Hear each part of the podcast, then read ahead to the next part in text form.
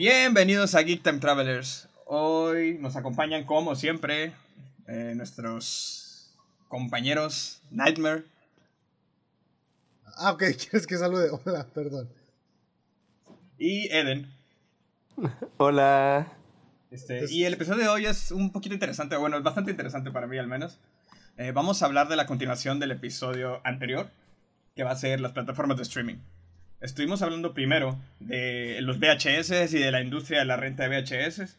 Entonces ahora vamos a estar hablando de las plataformas de streaming, que son básicamente la, no la continuación, pero los sucesores, por así decirlo.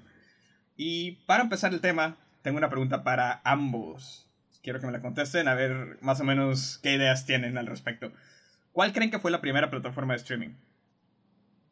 Ah, Netflix, ¿no? No, Netflix, ok. al, Eden, al al decirlo así, no me estás, me estás diciendo que Netflix no es.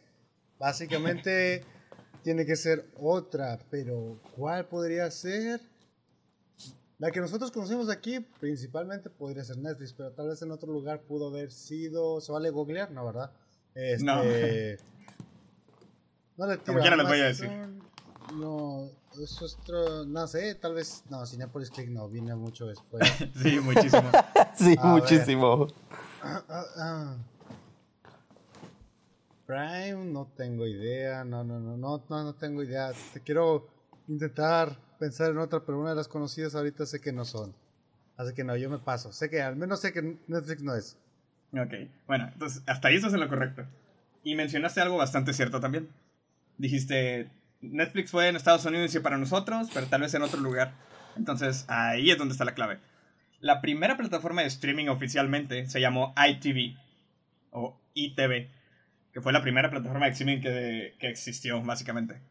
Fue bastante visionaria para su época, pero no lo logró por algunas cositas que ahorita menciono. Nada más quiero mencionarlo rapidito antes de meternos con Netflix. Pero básicamente fue en marzo de marzo 23 de 1998 y fue originaria en Hong Kong. O sea, sí estábamos por ahí. Uh, pues sí, en Hong Kong, luego todavía donde dicen que las noticias Muy y todo lo lejos. demás es privado, entonces ¿cómo vamos a saber? Ajá, exacto. Entonces, ITV fue creación de una persona que tenía una visión del futuro muy desde muy temprano, básicamente. Este, empezó a creer en las plataformas de streaming antes de que todos nosotros creíamos en las plataformas de streaming. Entonces, esta persona se gastó, mencionaron que 200 millones, pero creo que es de la moneda de Hong Kong. No encontré el equivalente o no busqué el equivalente en dólares. Pero por ahí mencionaron, primero pensé que eran dólares, pero luego en el artículo, mientras más bajaba, hicieron una comparación de esto era en esta moneda, pero esto era en dólares. Eh, la suscripción eran básicamente 4.99 dólares. Pero sí. Eh, y usaron eso, básicamente 200 millones, para ver si funcionaba. Eh, ¿Qué creemos de esto? ¿Creen que haya funcionado o creen que no haya funcionado? Yo creo que sí, al ser un producto nacional y los chinos son ultranacionalistas, incluso aún y cuando sea punta de pistola. Pues ahí más o menos lo llevamos. Sí juntó cierto tipo de público, pero... No fue suficiente. A finales... Sí. Sí, exactamente. No fue suficiente. Entonces, empezaron bien, tenían buena mercadotecnia, tenían una buena idea, tenían una buena actitud, pero al final las ventas no, no repusieron lo que tuvieron que gastar para echarla a andar. Tuvieron que gastar en infraestructura, tuvieron que gastar en publicidad y luego tuvieron que gastar en todo lo demás. Entonces, ITV no llegó muy lejos. Eh, el pico más alto que tuvo de suscriptores fue 90 mil suscriptores y luego ya después de ahí se fue para abajo y ya no volvió. ¿Cuánto Entonces, dijiste? aquí el 200 problema millones, fue, antes que nada. 200 millones de la moneda nacional. A ver, 2, 1, 2, 3, 4, 5, 6. Más o menos sería un total de. Acá, Nico. Ahorita te digo otra vez. per- permíteme. Va. Sigue. Bueno, entonces llegaron a 90 mil suscriptores. Después de ahí la gente empezó a confundirse, empezó a tener problemas técnicos y empezaron a perder el interés. Y todos sabemos que una vez que la gente pierde el interés, todo se va para abajo. Entonces ahí quedó ITV. Este, no pasó de eso, pero me parece muy interesante. Porque justo que lo estaba buscando, primera plataforma de streaming, estaba esperando Netflix justamente. Pero me aventaron eso. Y bueno, me pareció bastante interesante. Y ya yéndonos con el plato fuerte, oyéndonos con el tema principal, ahora sí nos metemos con Netflix. Netflix, más o menos, como ahí mencionamos que ITV fue en el 98, Netflix más o menos tiene la misma edad, pero ITV se lanzó ya totalmente, ya con sus suscriptores, en ese año, y Netflix apenas estaba en planes, básicamente, en el 97. Entonces, en 1997 se fundó Netflix, un 29 de agosto, y de ahí fue hasta llegar hasta donde lo conocemos. Pero comenzó como una compañía que rentaba DVDs por correo. Eso sí es bastante peculiar. Entonces, ahí hay dos cositas que me parece que es interesante mencionar. Una de ellas la mencionó Eden en el capítulo pasado, que es la razón por la que se creó Netflix. Eh, por ahí mencionan que la razón fue que uno de los creadores, uno de los fundadores, que es eh, Reed Hastings se llama, eh, recibió una multa de Blockbuster de 40 dólares. Y no le gustó nada. Y quiso hacer una plataforma en la que no le cobraran o no le... Si no tuviera que pagar básicamente por tener las cosas tarde. Entonces por ahí va la idea. O esa fue una de las cosas que, que sugirieron más o menos. Sí, este, tocando el tema de ITV y, y, de Netflix, este, en el 98, como quiera decir, 90 millones es un muy buen número para la época que era. Eran 90 mil suscriptores, pero sí, sí era muchísimo. Ah, bueno, 90 mil, sí, o sea, sigue siendo un número muy grande para la época y consideremos que el Internet estaba en pañales. Sí, exacto. Eso fue una de las cosas que lo tiraron tantito. Sí, me pareció y, y en cuanto a Netflix, sí, este, de hecho, también cuando investigué eso, a mí se me, se me hizo muy curioso eso de que rentaban los DVDs, pero te, este, al menos la información que yo encontré decía que te los dejaban un mes entero. Y luego ellos mismos iban y los recogían. Sí, por ahí estaba. La idea que traían ellos era. No hay tiempo límite, básicamente, o no tanto como. O tampoco, más bien, como Blockbuster. Entonces, ellos querían disfrutar, o básicamente estaban vendiendo el servicio que ellos querían. Entonces, sí, básicamente era la idea. Entonces, ahí hay una pequeña discrepancia que me parece bastante curiosa. Este, Reed Hastings cuenta esta historia, que es la que mencionó Eden en el capítulo pasado. Y el otro fundador, Mark Randolph, dice que no es verdad. Entonces ahí hay cierta discrepancia entre ellos dos, entre los dos fundadores. hay falacias. Entonces, Mark dice que nada más fue una broma para hacer marketing. Y que en realidad, eh, la verdadera razón por la que fundaron Netflix es porque la compañía en la que trabajaban ellos, los, o sea, se deshizo de ellos y pues tocaba conseguir un trabajo nuevo o encontrar una nueva fuente de ingreso. Entonces, eh, Mark empezó a mencionarle ideas a, a Reed, que tenía un puesto más alto en la compañía, por ende tenía más dinero, y él le iba a decir si le fundaba la idea o no, y entre ellos iban a sacar adelante la idea. Entonces por ahí va la idea de todo esto. Entonces más o menos así empezó. La gente regularmente cree lo que le agrada más. No sé si está confirmado lo que Mark dice es verdad. O sea, definitivamente sí los, sí los desocuparon de su trabajo. Pero entre ellos dos hay una discrepancia entre si fue fundada eh, como venganza, por así decirlo, Blockbuster, o simplemente querían una nueva fuente de ingresos. Tal vez pues, fueran ambas. Sí, yo también puedo decir, a lo mejor fueron ambas. Dos, o sea, la historia básicamente me recuerda algo. Dos personas que un poco tachados de la sociedad y de los empleos, o sin empleos, básicamente, se juntan para hacer algo por medio de internet que termina siendo un boom grande. Y para rematar uno se llama Mark. Qué coincidencias. ya sé. no, va a haber más coincidencias al respecto con esto. Tal vez te parezca gracioso. Por ahí lo vamos viendo. Eh, bueno. ¿ibas a mencionar algo? No, no, yo ya no. Yo ya no. Entonces, continuando esta fue básicamente la idea bajo la que se fundó este, Netflix. Eh, querían un servicio que le diera suficiente tiempo a las personas o suficiente libertad para ver las películas que habían rentado el tiempo que ellos quisieran y no había recargos. Eh, como sabemos, Blockbuster se hizo los recargos muchísimo después. Entonces, eh, ahí tenía algo en desventaja Blockbuster sin siquiera ellos se dieran cuenta. Blockbuster obviamente empezó antes, ya habíamos mencionado que ni siquiera veía a Netflix como competidor. Pero pues Netflix, lento y tranquilo, te llevó la carreta hasta que explotó. Entonces. Lento y seguro. Ajá, exacto. Entonces, a diferencia de, por ejemplo, ITV, no sé cuánto sea como diga el equivalente de 200 millones de la moneda nacional de Hong Kong a dólares. Nada más dime en qué año era, porque básicamente no puedes. eso es verdad. En el 98. Ok. Tú sigue hablando y ahorita te digo el dato. Netflix fue fundado con 1.9 millones.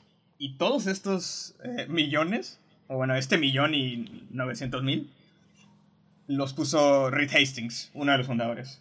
Básicamente, Mark Randolph, el otro fundador, se encargó de dar la idea y se encargó de llevar la compañía. Y Hastings nada más puso el dinero. Él nada más cobra por cobrar. Exactamente. Era la cartera, como quien dice. Qué buen trabajo, yo quiero uno de esos. Bastante bueno, Obviamente al principio sí fue un gasto muy grande para él. Entonces sí toma su, su valentía invertir tanto en una idea. Y lo gracioso es que mencionan en algunos artículos que leí que estaban intercambiando ideas entre ellos. Y era como que, ah, vamos a vender comida para perro, o vamos a vender estas cositas, o vamos a vender esto otro. Hasta que llegaron a la idea de enviar DVDs por correo que los DVDs en su momento eran una tecnología nueva que había sido creada apenas en Japón. Entonces, sí se dieron una buena apuesta con eso. Y les resultó bastante. Entonces, en el 97 se fundó, registraron todo. Primero la habían registrado con otro nombre, pero al final terminó siendo Netflix, que es lo que todos conocemos. es, es muchísimo más fácil de pronunciar que yo recuerde. No tengo anotado por aquí el nombre, pero para ahí lo busco luego y lo pongo en las notas a lo mejor. Entonces, oficialmente, Netflix lanzó su primer sitio web en 1998. Eh, pasó algo gracioso con este sitio web. En el primer día de lanzamiento, no se dieron abasto. Creo que habían promocionado tanto, habían vendido también la idea, que todo el mundo quiso entrar al mismo tiempo y se cayó.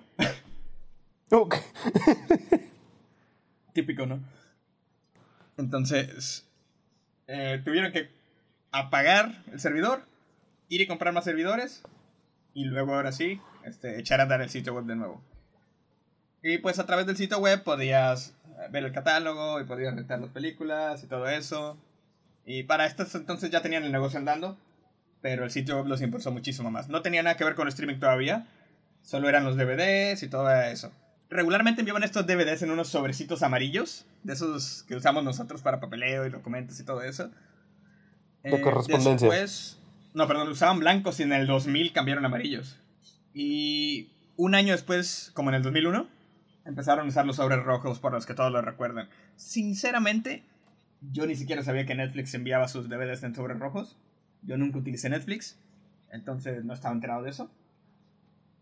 Eh, y pues eh, al parecer es muy característico de la compañía. Entonces por ahí está. Más o menos en 2001 comenzaron a utilizar eh, los sobres por los que todos los conocen. Por el color rojo. Pero, y pues sí, la verdad sí, es un color muy característico de Netflix. Exacto. Hasta la fecha lo ponen en sus páginas, en sus logos, en todos lados. En el diseño de su página, del reproductor y todo. Entonces, se quedaron con el rojo, se casaron con el color. me parece bastante bien. Ah, no, que la verdad sí, o sea, eh, es un color muy característico, además de que es, eh, es rojo con negro y seamos honestos, cada plataforma o cada página web requiere su color característico. Por ahí habías mencionado tú algo en el episodio de Blockbuster y por ahí también lo vi eh, mientras estaba leyendo y investigando sobre Netflix, que es que uno de los fundadores intentó venderse al Blockbuster. Y como ya sabemos, porque la historia por ahí está contada por todos lados. En Netflix, bueno, Blockbuster, perdón, no creyó que fuera una buena idea. Y fue como, ah, ¿sabes qué? Eh, no, jaja, no vas a triunfar, ¿para qué te quiero yo? Eh, lo estaban vendiendo por 50 millones. O sea, invirtieron inicialmente 1.9 millones y querían venderlo por 50 millones. Blockbuster lo rechazó. Entonces, pues ahí quedó todo.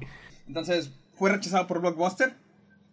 Y pues ahí quedó, ahí murió la posibilidad de adquirirlo y la posibilidad de Netflix y Blockbuster trabajar juntos. Entonces ya no lo vimos y ya nunca lo vamos a ver como lo sabemos. Eh, y pues sí. Eh, Netflix se hizo público unos añitos después. Eh, por público nos referimos a la bolsa de valores. se hacen públicos significa que tienen inversionistas de todos lados. Vendieron las acciones a un dólar por acción.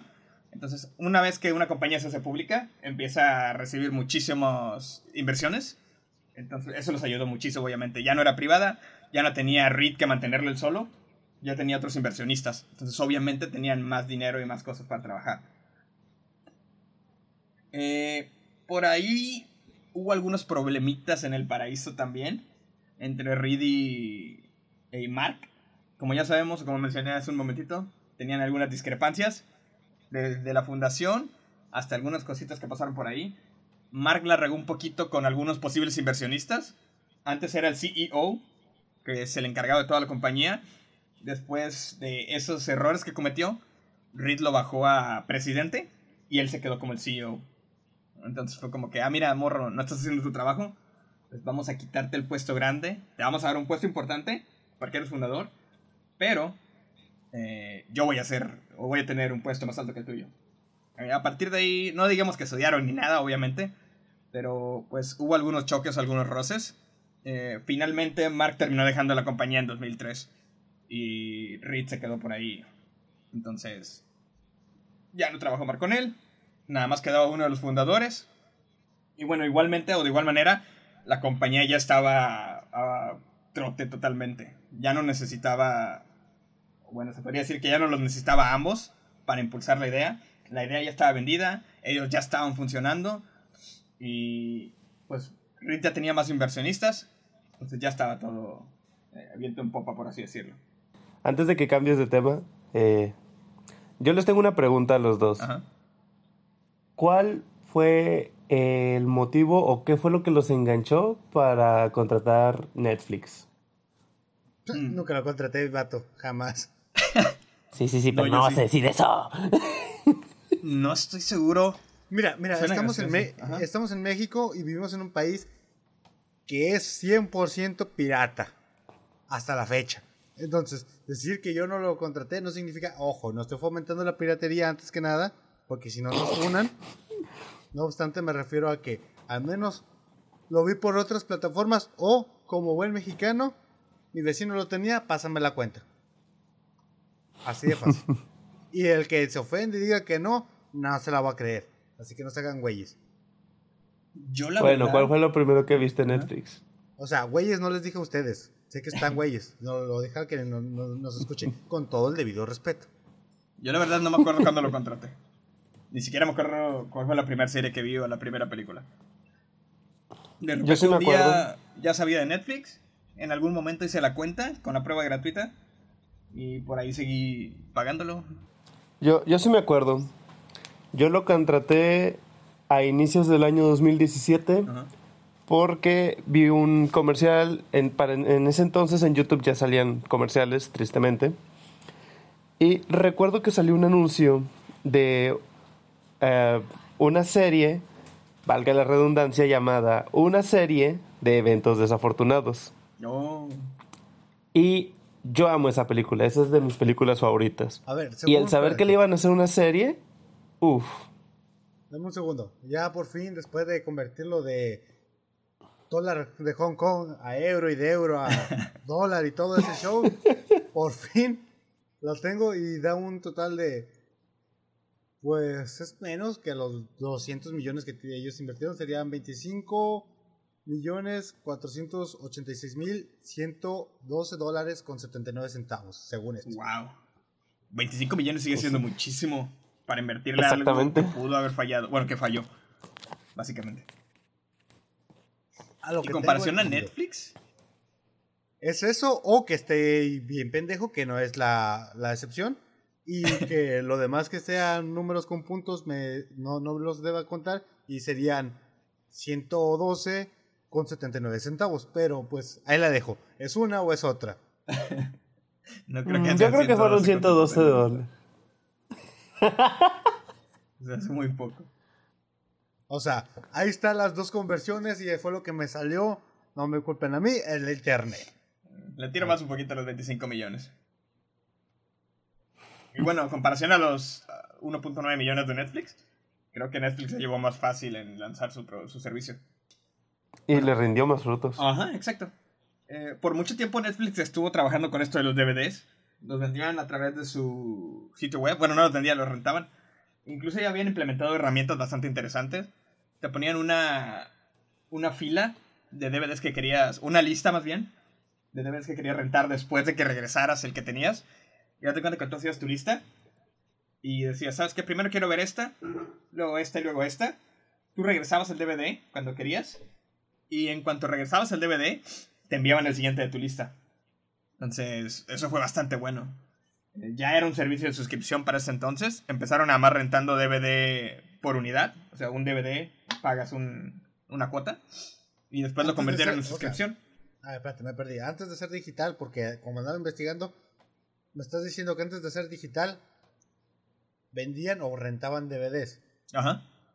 Y era como que, dale tú un Didi o algo así. Venían, te lo entregaban y al cierto tiempo venían por él. Exacto. Es más, tú lo enviabas, tú lo regresabas. ¿Por paquetería o solo Por paquetería, sí, por correo. Vaya, qué cultura. Aquí se hubieran perdido. Bastante interesante. sí, sí, sí. Entonces, por mucho tiempo se mantuvieron así. Güey, eh, rentaban DVDs y los enviaban por correo. ¿Te imaginas eso en México? Era como que, güey, ¿y mi CD? ¿Cuál CD? Exacto.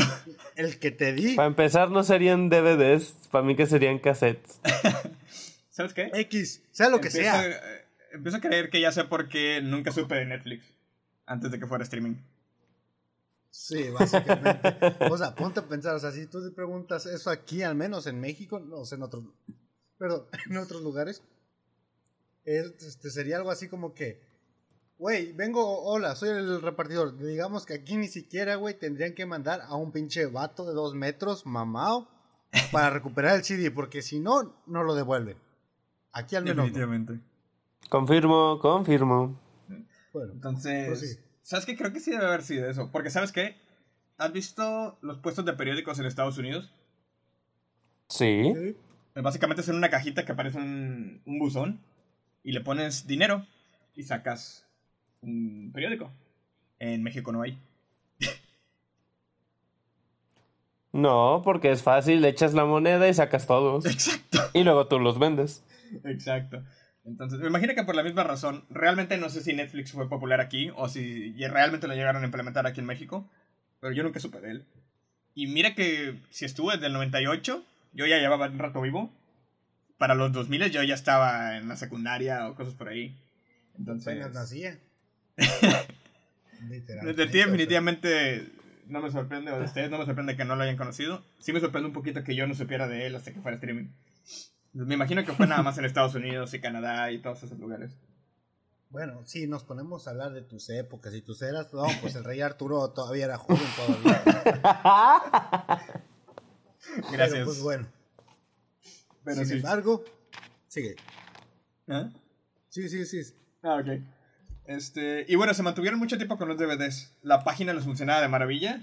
Los suscripciones se llevaban a cabo por ahí. Podías hacer tu lista, como dije. Podías hacer perfiles, como los que ya conocemos hoy en día, para tus listas. Haz de cuenta que hacías una lista para tus hijos, hacías una lista para ti, hacías una lista para tu compa, y podían compartir o se enviaban las listas a las personas de, del perfil, por así decirlo.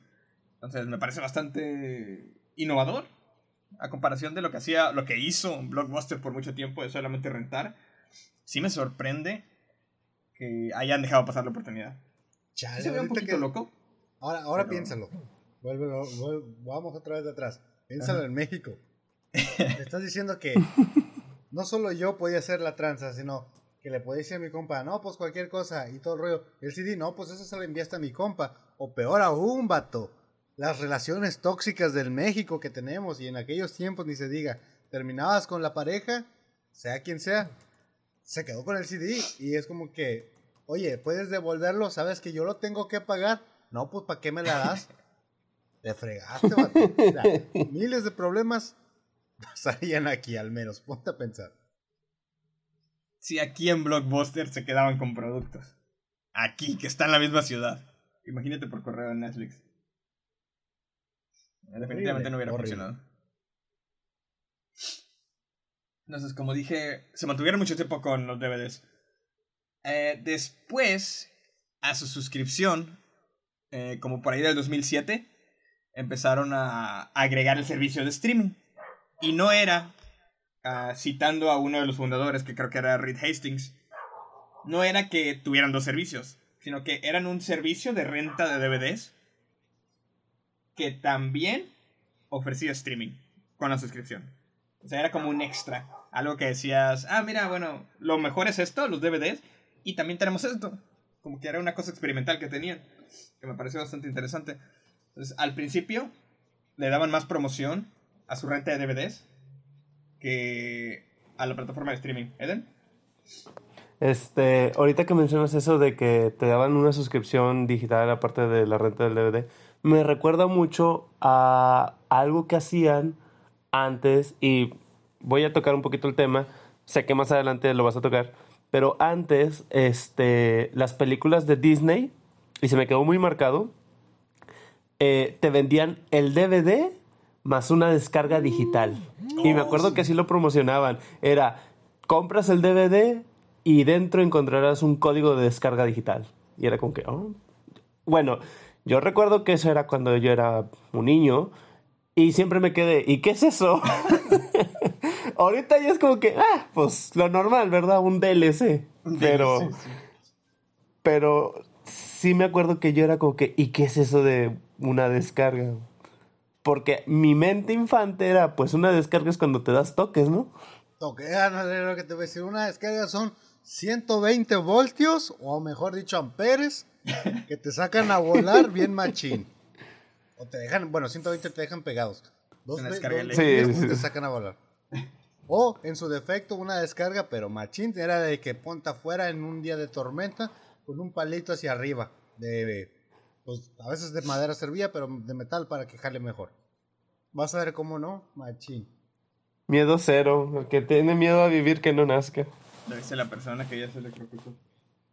Exacto, por eso lo digo. no sé, no suena muy tentador. Si yo sobreviví, cualquiera puede. No sé, tú estás hecho de vibranium. Bueno. Ojalá. Lo peor es si te cae un rayo. Ahí como quiera con este vato todavía cortan la corriente y se salva. Pues sí. Pero, bueno, me voy a salir un poquito del tema, pero una vez vi un, en una noticia donde a un sujeto le cayó un rayo directamente.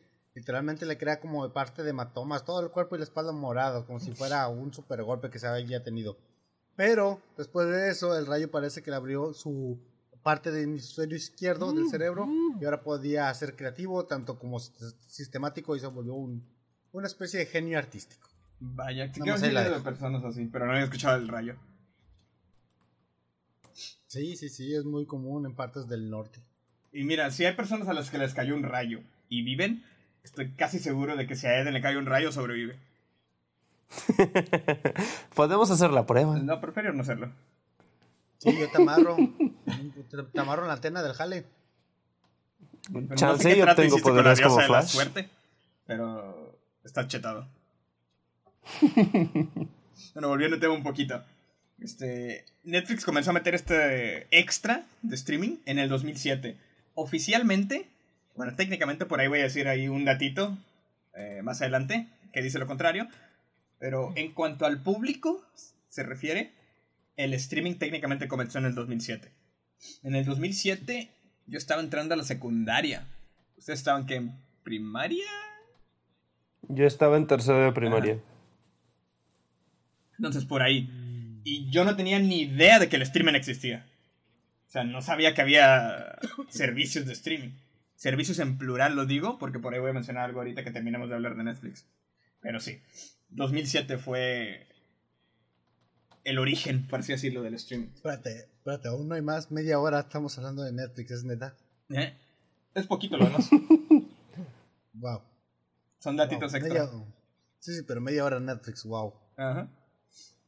Es que es el, el, pilar principal, básicamente. 2005, 2006, 2007, sí, yo estaba como en segundo o tercero también de primaria. Ajá. Entonces, por ahí del 2007, nadie le tomaba mucho interés. pero ya había nacido como tal el streaming como lo conocemos hoy. No con la misma eficacia y no había tantos títulos como tenían físicos, pero ya existía. Entonces, después de ahí fue avanzando, el servicio de streaming de Netflix fue tomando popularidad. Eh, después de eso intentaron separar su servicio de streaming con su servicio de DVDs y no les funcionó. Quisieron incluso darle otro nombre al servicio de DVD, le llamaron Quickster y Netflix era su servicio de streaming. La gente empezó a suscribirse.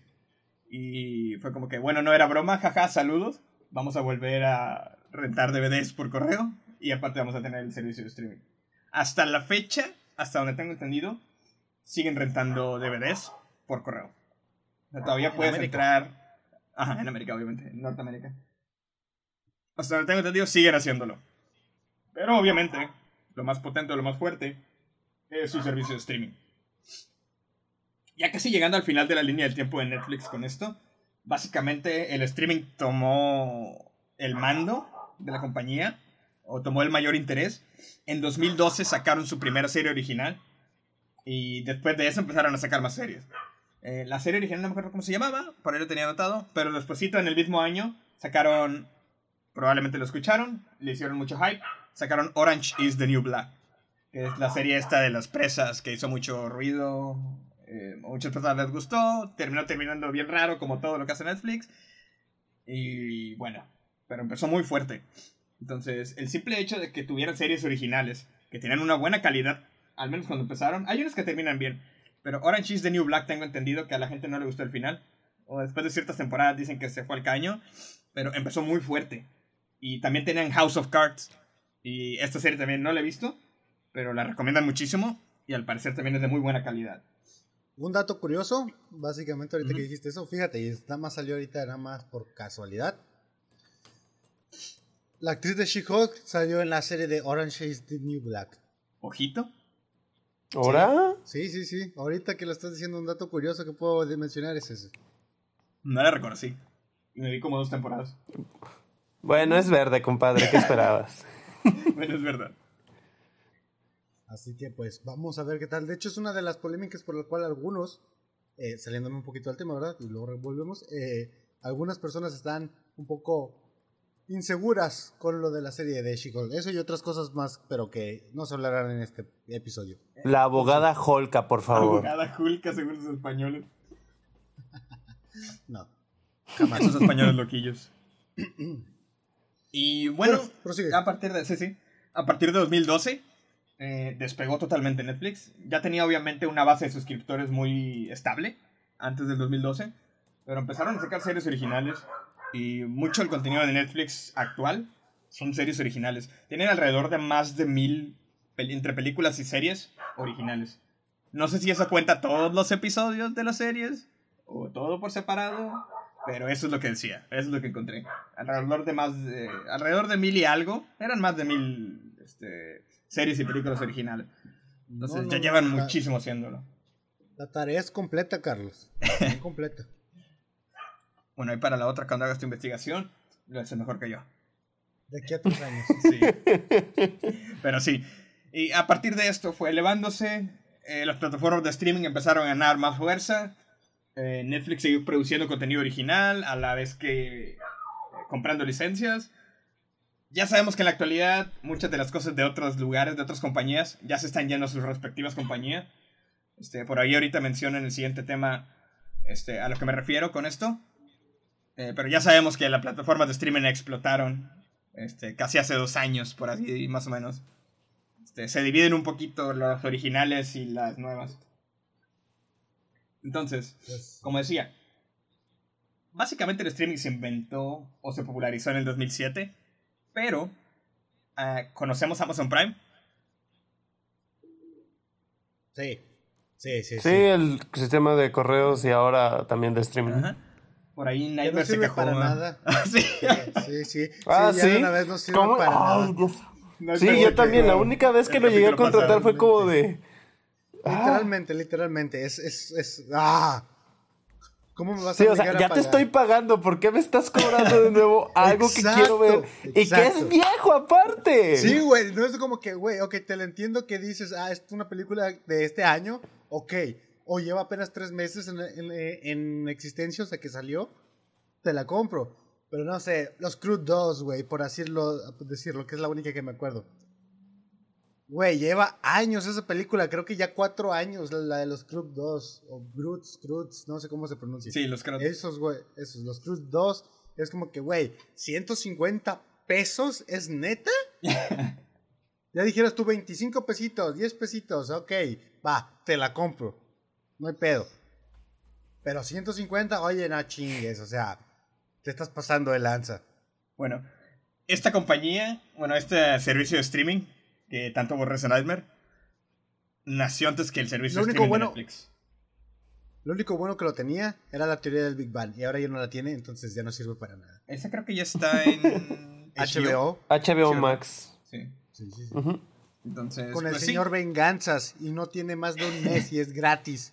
Ya sé. bueno, ahí se todo cierto punto. Hay una explicación para eso. Eh, Amazon Prime o Amazon Unbox como se llamó al inicio, era un agregado al servicio Prime de Amazon. Entonces tenías tu servicio Prime, donde tenías ofertas, donde tenías entregas más rápidas, y aparte tenías la plataforma de streaming que no tenía tantas cosas. Entonces, como no tenía tanto, no fue tan popular como la plataforma de Netflix, que básicamente se dedicaban a esto de las series y las películas, y nada más empezaron a licenciar cosas de forma digital para hacer streaming.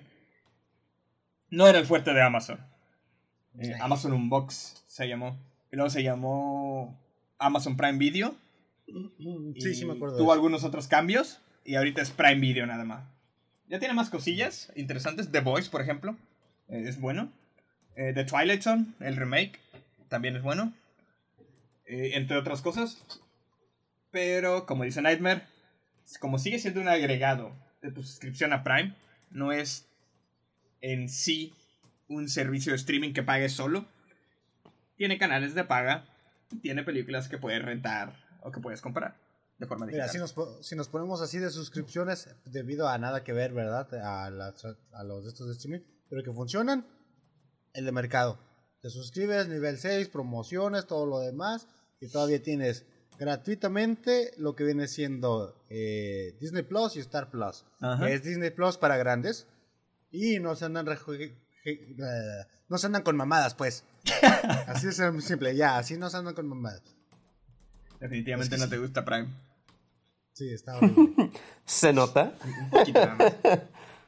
y bueno, estos creo yo que son los pioneros del streaming, tanto Netflix como Prime, y una compañía, o bueno, una plataforma de streaming que se llama Hulu, que en América Latina no está, no, no podemos suscribirnos a Hulu. Tiene cosas buenas, y empezaron también desde el 2007 como Netflix, entonces, estas tres compañías más o menos eran las más representativas en su tiempo. Eh, por ahí ya sabemos. Ahorita que ibas a decir eso de Hulu, el norte sí podía un tiempo, pero el celular tenía que ser americano. Ah, eso. Estamos en frontera, sí. Podías hacer esa, esa, esa tranza. Digo, ese, ese hack. Hack. sí. Sí, ese hack. Life hack, life hack. Life hack. Exacto. me salvé, me salvé. Eh, pero sí, legalmente, bueno, técnicamente no nos metamos en lo legal, no se podía suscribir a alguien desde aquí. Entonces, el streaming se popularizó ya aquí cuando Netflix trajo todo y Prime Video empezó a vender en, Latinoamérica también. Y hasta 2019 por ahí, poquito antes, empezaron a caer todas estas plataformas de streaming. Eh, empezamos con, me gusta, o las, las dividí por la antigua generación y la nueva generación de streaming. Y Disney Plus fue la que empezó todo este alboroto. Ya teníamos Netflix, ya existía Prime, ya existía Hulu, que nosotros no tenemos. Entonces sería entre Netflix y Prime, por, ahí, por así decirlo. Y luego llegó Disney Plus y se desató la guerra del streaming. ¿Ibas a mencionar algo, Netflix? Sí, no, cuando dijiste lo Hulu, no tenemos, no, que casi algunos no tenían. Que la mayoría. Que la mayoría no tenía. Exacto. Pero sí, en 2019 noviembre, noviembre 12 del 2019, para ser exacto, se lanzó Disney Plus. Entonces Netflix ya tenía un competidor. Como sabemos, Disney es dueño de Marvel, Disney es dueño de Star Wars, empezaron a jalar todas sus licencias, todos sus productos se fueron a su... Ahora también de Fox. Y de Fox. Es un monstruo. Todos vamos a aparecer bajo el pie de Disney. ¿Sabes qué es lo que se me hace más curioso?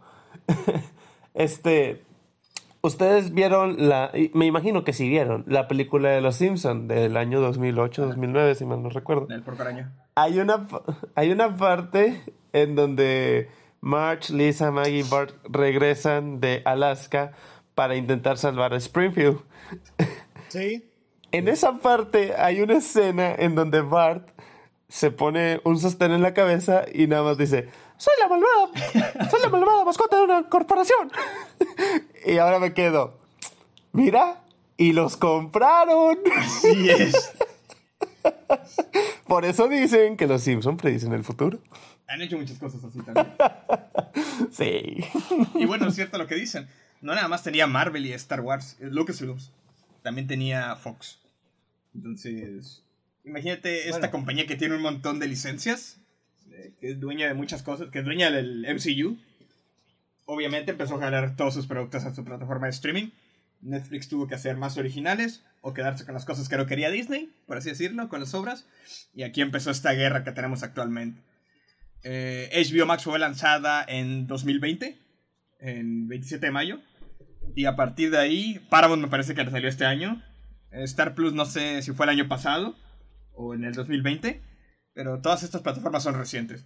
Que es lo que yo llamaría la nueva era del streaming o la nueva generación del streaming. Y pues ahí los Star tenemos. Plus, Star Plus lleva este, más o menos este año, ya cuando se oficializó la compra de Disney a Fox, ya que Star Plus, eh, bueno, era Fox Channel en los que tenían cable en aquel tiempo. Cuando se compró ya no era Fox, se cambió a Star Channel y luego después de ahí promovieron a Star Plus, que era todo de Fox, el contenido entre ellos Deadpool Free Guy, por el, si alguien quiere saber dónde está, está en Star Plus. No, otras películas más y series que son un poquito más ah, de grado o tono más grande, como una serie de Marvel de un detective chango, no me acuerdo, y muchas cositas más. Por otro lado, otra cosa que quería comentar, ya se me olvidó. Dame uno, dos, tres, cuatro, no, no me acuerdo. ya fue, Sin embargo, sí, ya murió. Sin embargo, sí, entre ellos, Paramount sí creo que lleva este año apenas pasado y parte de este. Con su premisa más grande y tal vez decepcionante para algunos, tal vez interactiva para otros, Halo. Eh. De ahí fuera dicen que la serie pues está 2-2, 2-3, cada quien tiene sus opiniones. Y dicen que tiene mejor contenido de series, entre ellos lo único que tiene de ventaja, en mi opinión creo que para muchos les va a encantar, yo no soy tan fan, tampoco es que la siga mucho, es South Park. Ah, sí, confirmo. Sí. Entonces, básicamente es algo rescatable en Paramount. Y sí, bueno, a partir de estos años ya tenemos para escoger plataformas de streaming. Disney Plus tiene todo el contenido de Disney, Marvel, Star Wars y Fox. A la da miedo. Eh, Paramount pues tiene lo suyo. HBO Max, lo bueno de HBO Max creo yo, es que tiene muchos estrenos, como Batman por ejemplo. Tiene todo lo de Warner, tiene todo lo de Cartoon Network, tiene todo lo de DC. Y lo de Sony. Ajá. Por ahora.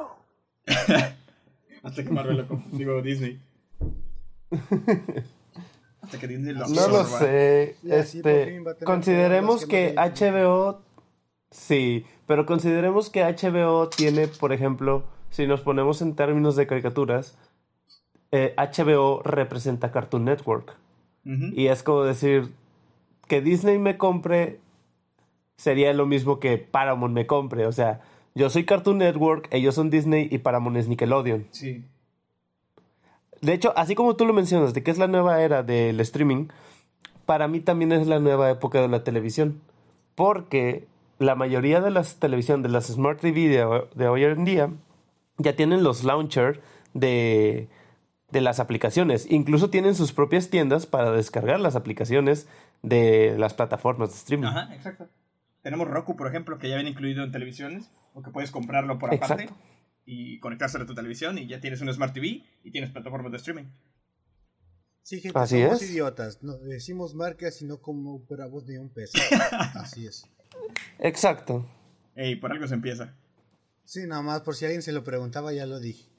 no nos patrocinan, banda. Ninguna de estas compañías nos patrocina. Bueno, fuera. De una vez. Ojalá nos patrocinaran, digo, tendríamos un mejor empleo. Ojalá cierta compañía con un ratón orejón y con aires de grandeza y dominio mundial nos patrocinara. Sí, pero tienes que hablar muy bonito de él, muy, muy bonito. Digo, este ratón bonito y tienes que, hablar con a cuidar bajo su reinado. Y tienes que hablar convincentemente para que los chinos también te quieran, porque si los chinos no te quieren, Disney no te quiere. Tenemos que conversar a mucha gente. Sí, Exacto. chida. Entonces, ¿qué mejor nos quedamos así? Pobres, pero con libertad de expresión. Así es. Obvio. ¡Eh! Qué bueno dentro de lo que cabe. Exacto. Vivimos en México. Ya sabemos hasta dónde tenemos, hasta dónde llega nuestra libertad de expresión. Mientras no toquemos ciertas palabras. Pues mira, llega mucho más allá que varios países que dicen que son libres, ¿eh? Sí, mientras no toquemos ciertas palabras como la letra N. Pero es sensible en. Más en Estados Unidos que aquí. Sí, sí. Sí, pero nosotros somos frontera. Algo que tenemos los mexicanos es que nos gusta burlarnos de nosotros. Pero si alguien se burla de nosotros, nos ofendemos. Entonces, entre nosotros no nos molestamos. Mira, nos dicen que comemos tacos, frijoles y ya vivimos cerca de un nopal siempre, entonces. Mm. Pues no es mentira. ¿eh? dos de esas cosas son verdad. Yo como todos mis tacos tienen frijoles. Entonces, sí, no tengo nopales, no me gustan. Entonces les fallo como mexicano. Yo sí tengo nopales y yo como siempre tacos con frijoles. no, pues yo ni una ni otra. Y el chile, principalmente, algo que nos especializa como mexicanos también. Los bigotes cha y, las chaparreras y todo eso también, pero eso es otra cosa. ¿Cómo que usted no sale con vergüenza un para y un sombrero a la calle todos los días? Pues ya ves. yo, yo nomás el sombrero, compadre. yo con saco y corbata. Oílo el morro. Y carnita asada todos los fines de semana. Así es, como debe ser. Arriba al norte. Ándale, y que los del sur te digan lo que van a sentir. Que le entren los del sur, cero miedo. Si pasa algo, no miedo Ahora resulta que yo fui. Sí, quesadilla tiene que llevar queso y se acabó. No se meta con eso. Y, las flautas son tacos dorados. ok, estamos tocando temas muy peligrosos. Alguien nos va a jugar definitivamente. Vamos a volver al tema principal. Hay algo que se me olvidó eh, mencionar. Ya tenemos incluso plataformas de streaming de anime. Bueno, una plataforma ya monopolizó. Antes teníamos Funimation y Crunchyroll. Eh, ya se fundieron, ya se funcionaron. sí, sí, sí, cierto, cierto, cierto. Me parece y que. Sony compró Crunchyroll, sí. Eh, Sony compró a Crunchyroll hace poquito. Este, así que ahora pues pertenece a, a, la compañía. Por lo que yo teorizo, yo teorizo que en algún momento posiblemente se integre o haga una fusión con HBO. Uh. Mm, quién sabe, porque no creo que Sony quiera soltar su gran gansa dorada. Sí, Carnal, está Spider-Man en HBO. sí. Pero también hay Spider-Man en Netflix. Sí. Cierto. No todas, pero. pero no está en Disney Plus. ¿En Disney Plus tienen? Series. No. Están solamente las caricaturas. las películas no las tienen. Y todo eso es dinero para Sony, por aquí, por allá y para acá. Pues sí. Pero sí, o sea, ¿te imaginas en qué momento? Eh, yo nunca me hubiera imaginado, yo, chico de secundaria, viendo Full Metal Alchemist en un DVD pirata, que digo, un DVD de dudosa procedencia, este, que compré en el centro de la ciudad. ¿Cómo, dudosa procedencia? Te lo, trajo Santa, te lo trajo Santa Claus en cumpleaños. Ándale, sí, sí, sí, eso, eso. Eso quise decir. Y mi, mi regalo de Santa de cumpleaños. Así Full Metal Alchemist. Este, nunca me hubiera imaginado que lo hubiera podido ver en, en una plataforma dedicada solamente a eso. Mira, yo de verdad dejé las cosas como hasta la prepa volví a tocar el anime y otras cosas. Yo sí era ahí que tenía algo que antes se llamaba, o los jóvenes llaman actualmente vida. Entonces, sí, es algo que se llama salir, socializar con personas también. Uy, no. Tener grupos sociales, algo que te cuesta entender. Yo sé. Pero sí, afuera de tus puertas hay otro mundo. ¿Quién lo hubiera pensado? Así es. Bueno, regresando un poquito al tema, nunca pensaba que iba a llegar a pasar eso que, bueno, sí era muy metido al, mundo de los videojuegos, entonces si sabía que ya había juegos digitales, dije, algún día podría haber películas de forma digital. sin tener que ir a comprar un CD. Al menos eso pensaba. Pero después yo me quedé pensando, es que le quita lo divertido de ir a conseguir un CD, porque es como que, güey, hay, no sé, 50 copias de Los Vengadores en Blu-ray, vamos a ir a comprar una de ellas. Güey, tengo mi copia, este, edición, no sé, con diálogos del director extendidos y que la chingada. Con relieve 3D. Como coleccionista sí conviene seguir comprando cosas físicas. Sí, sí, sí. Básicamente te, te, hace wow. Y si lo vendías en un tiempo de crisis, podría valer millones a futuro. Uno nunca sabe. Ajá. Y bueno, ya para terminar este tema, tengo una pregunta también para ustedes. Eh... Oye, andas muy preguntón tú. sí, sí, sí. Investigué cosas que me llamaron la atención y mientras estaba investigando, se me ocurrieron algunas preguntas que me parecieron buenas de discutir aquí. Eh, ¿Qué plataforma de streaming, en su opinión, es la más fuerte en este momento? O su favorita, si lo quieren ver así. Favorita no tengo ah. ninguna. Pero más fuerte, HBO. HBO, ok. Y segundo lugar, Disney. Disney, Disney es Disney. Fíjate que ahí yo discrepo. Mi favorita es HBO. Pero la que yo creo que es más fuerte es Disney. Disney. Esas dos siento que son las que están más al pie del cañón. Sí. Paramount Plus está bien, está decente. Y Amazon Prime es una basura. no, no, no, basura se queda corto. Es una mierda. yo no le tengo tanto odio.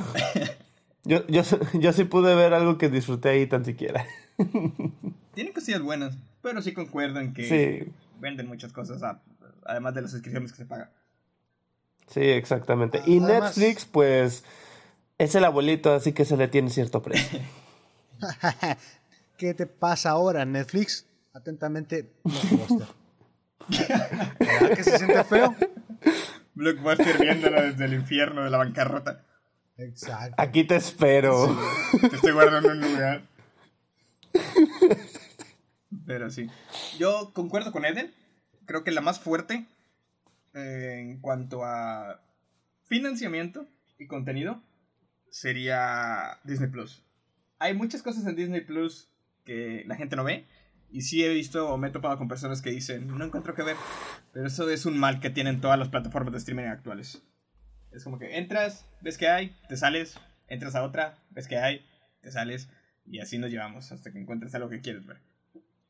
Entonces, sí creo que Disney sea la más fuerte, seguida por HBO porque va muy fuerte con esos estrenos, da como un mes y medio del cine.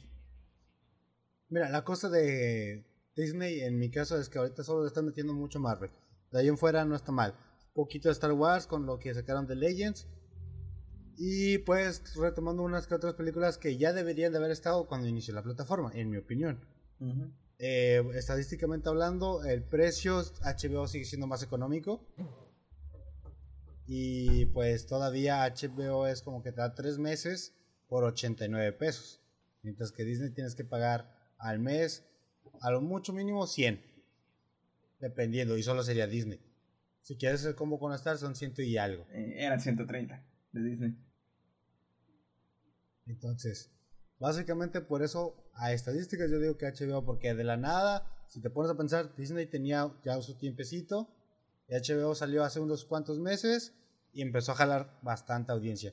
Y luego cuando Netflix la que regó, jaló. Entonces, si ahorita puedes decir, él es el campeón, pero no te fijas en el que está siendo el campeón o el que tiene el título, sino quien está dando un gran progreso en tan poco avance. Pues sí. En mi opinión. Eh, lo bueno de Disney, por ejemplo, lo que tiene bajo su... Bueno, lo que tiene de ventaja es que están constantemente sacando contenido. Al igual que Netflix, por ejemplo. La diferencia es que Disney lo puede unir al universo cinemático de Marvel. Y eso es algo que ya tenía éxito desde las películas. Entonces, sacan contenido de Marvel, como dices, y la gente lo sigue viendo por eso. De perdido nos tienen ahí pegado seis capítulos, que son seis semanas que son un mes y dos semanas. sí o sí, estamos pegados de Disney Plus durante todo ese tiempo. Touché, en cuestión de series sí, en cuestión de películas y cosas me voy a HBO. Sí, HBO tiene buenas películas. También tienen Matrix Resurrections ya. Y no sé eso. Y bueno, creo que es lo que quería mencionar sobre el tema. Eh, me pareció bastante interesante en comparación o en contraste con lo que vimos de la renta de películas en VHS. Este, Netflix empezó a revolucionar desde lo del DVD. Eh, Blockbuster lo encontró tan ridículo que no los quiso comprar y terminaron ganándoles o comiéndoles el mandado. Y bueno, ahora vemos que algo similar le pasa a Netflix, irónicamente. Eh, ahí andan batallando con decisiones un poquito raras. Y bueno, ya veremos qué le para el futuro a Netflix. Plataforma coreana, mejor dicho. sí, tiene muchos programas coreanos últimamente. Es como que. Quizá ese es el futuro de Netflix, convertirse en el. en los K-programas para el resto del mundo. Con traducción, claro está. Hablando de cosas coreanas. Sí. Ajá. Hay una plataforma que empezó como página pirata de K-dramas y ahora es oficial que se llama página sin licencias autoritarias. bueno, con licencias eh, regaladas por Santa. Se llama Vicky, ya me acordé. Eh, Vicky ahora tiene licencias de K-dramas y la suscripción es bastante barata, de hecho. Si te gustan los K-dramas, no es un anuncio, no nos, no nos patrocina. Vicky patrocina, no si quieres. Pero. Porfis. es muy barato. Guiño, guiño, codo, codo. sí, wink, wink. Pero sí es muy barato en cuanto a plataforma de streaming. Lo malo es que obviamente está limitado a puro drama. Entonces por eso no es tan caro. Es específicamente para un público. Somos como el Shrek, no cobramos mucho. Ándale. Damos clase los jueves. Y Él, yo no. Bueno, eso fue de mi parte lo de las plataformas de streaming, es lo que quería compartir. No sé si tengan algo más que quieran mencionar o algún comentario o alguna opinión sobre lo que mencionamos. Yo soy de esa estadística que se mete a una página de streaming, no sabe qué ver, se sale y entra otra y así estoy por un buen rato. sí, creo que al menos nos ha pasado una vez a todos nosotros. Sí, yo pues tengo Crunchy, Disney Star. Sí, yo igual. Mi pareja, mi pareja tiene HBO y Netflix, entonces estamos básicamente equitativamente y todo eso. Y pregúntame qué vemos. Nada. o series que ya vieron con anterioridad. Sí, o que quieren ver. O sea, en cuestión, de al menos anime yo consumo bastante lo que es Crunchy. Sí, yo también. Yo últimamente estoy consumiendo muchas caricaturas americanas que vi cuando era niño. ¿HBO? Así es. sí. Eh, tú eres un adicto a la nostalgia. Además de que perdiste tu niñez con un golpe en la cabeza. También. Sin embargo, pues. también me ataca bien feo, no te creas. no voy a negar eso. No, pues básicamente hay mucha variedad. ¿Algún día uno se levantará la cabeza como el rey y comprará a todo el mundo? No lo sabemos. si son de un futuro lejano, no lo sé. en los comentarios o algo así. Sería interesante saberlo. Yo, yo apuesto por una compañía que nadie espera. Y es una compañía también infantil. Ojito.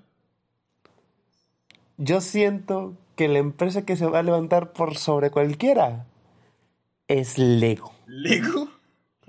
Lego es la única empresa que tiene a Batman y a Spider-Man juntos. Ah, una tiene interesante. Y a Harry Potter. Y a Scooby-Doo y a Back to the Future. Y puedo seguir. Bueno, Lego perdió la licencia de usar los superhéroes.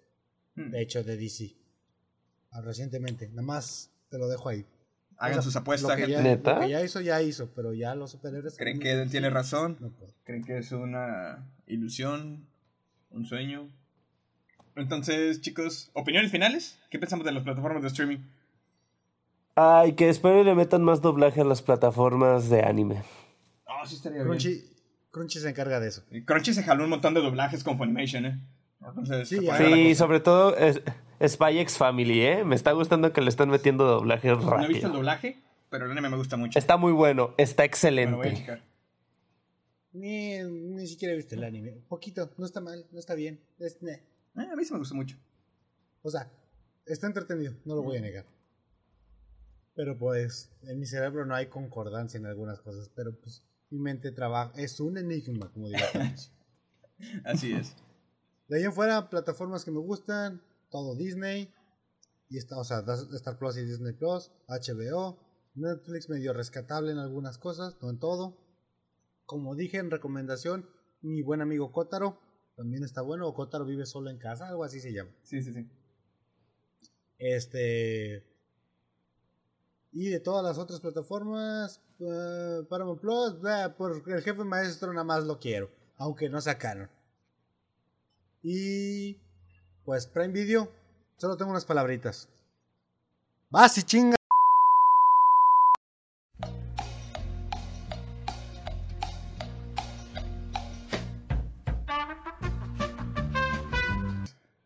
Y bueno, aquí no pasó nada. Este, si quieren encontrarnos, pueden encontrarnos en Spotify. Pueden encontrarnos en. Creo que estamos en Google Podcast. Eh, pueden encontrarnos en Apple Podcast. Y en YouTube cuando tenemos algunas cosillas por ahí. Eh, en la mayoría de los lugares nos pueden encontrar como Geek Time Travelers.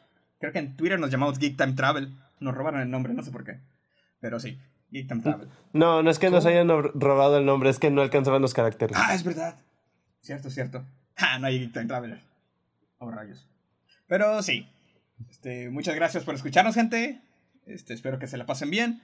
Yo soy Carlos. Eden. Y Nightmare. Y nos vemos la próxima. Se cuidan. Hasta luego.